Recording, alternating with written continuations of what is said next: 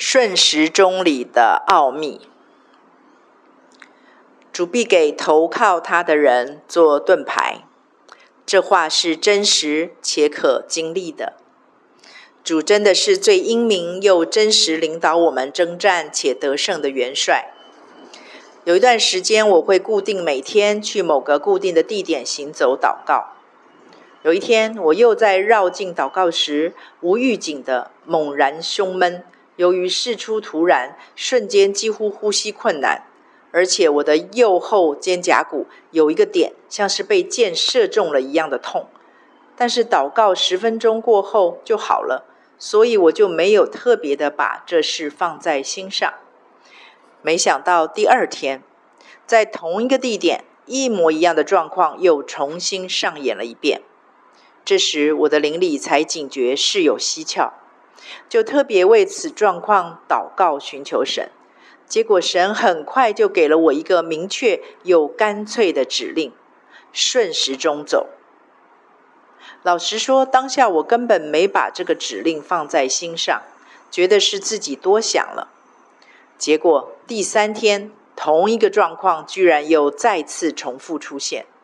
行走祷告进行不到半圈，因为我每次都固定会绕七圈。我就清楚听到圣灵再次说“顺时钟走”，三次的重复，两次的指令。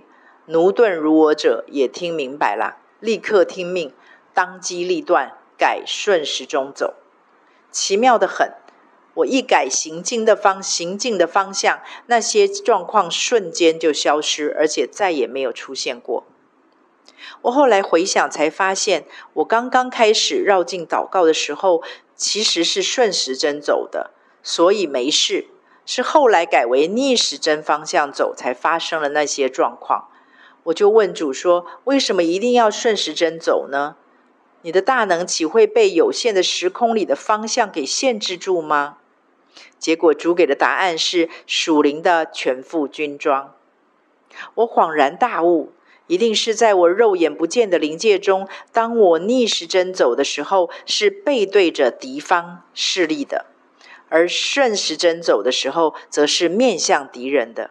而属灵军装中背后是没有保护罩的。当场的感受好深刻、好真实、好敬畏哦！多么真实的一刻啊！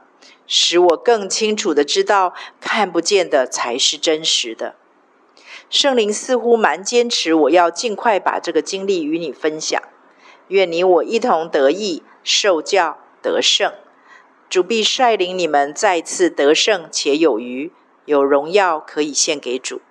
会为你们祷告的明轩姐。